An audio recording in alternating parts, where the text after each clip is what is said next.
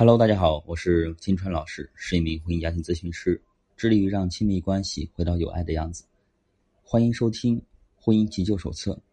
在这个专辑里呢，我会结合实际发生的案例啊，以及在咨询当中的具体的实操，给到大家一些切实可行的一些指导方法。首先呢，当面临婚姻即将破裂的时候，我们应该怎么做呢？第一点，要制定短期的具体目标。当你们的感情出现问题之后啊，不要期望一个小的改变就可以让婚姻相安无事，也不要对婚姻抱有脱离现实的过高的期望。对于有一定感情基础的婚姻啊，隐藏的矛盾和危机都不是短时间内形成的，所以制定现实可行的短期目标，有助于化解感情出现问题危机。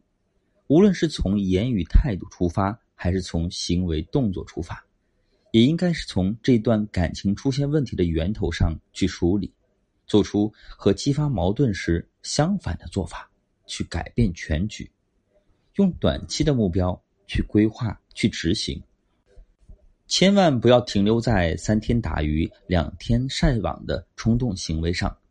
第二点就是调整情绪，无论男女双方在婚姻问题上。双方都会产生情绪波动，因此啊，当对方也处于动荡起伏的时候呢，你应该尽量的克制自己，防止情绪溢出和过度的宣泄，这样呢，对方就无法冷静的、理性的去面对问题了。因此啊，在婚姻问题恢复的初始阶段，不要急于取得快速成功。每个人都有自我的感觉，恐吓。没有办法征服你的伴侣，而你的一系列的跟踪的行为、监视的行为，是会让他对你更加的防备。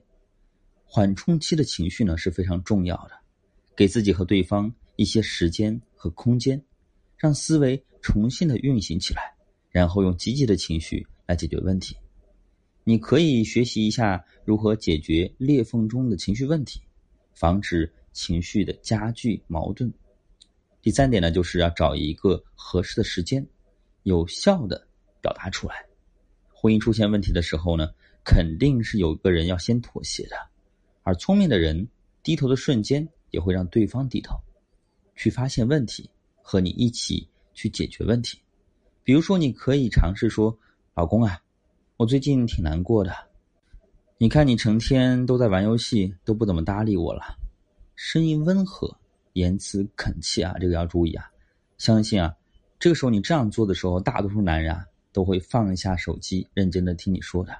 反之，如果你大发雷霆的嚷嚷，说这日子没法过了，他很有可能就会话赶话的回击说啊，那就别过了，离婚。要知道，你要解决的是婚姻问题，而不是解决对方。一段婚姻出现这样那样的问题，没有所谓的只是一个人的错，只有谁的错更多。谁的错相对少一点而已。无论婚姻最终走向何方，千万要记住啊！现在你积极努力的去挽救这场濒临破裂的婚姻的同时，其实你自己也在成长，拥有了更多的心智和能量，这难道不是意外之喜吗？所以，当婚姻出现问题的时候呢，两个人都要冷静，一个人要带着另外一方继续的艰难的往前走啊！最后。祝愿大家能够收获到幸福。我是金川老师。如果你在婚姻当中遇到任何困惑，不知道怎么解决的话，发私信给我，我来帮你。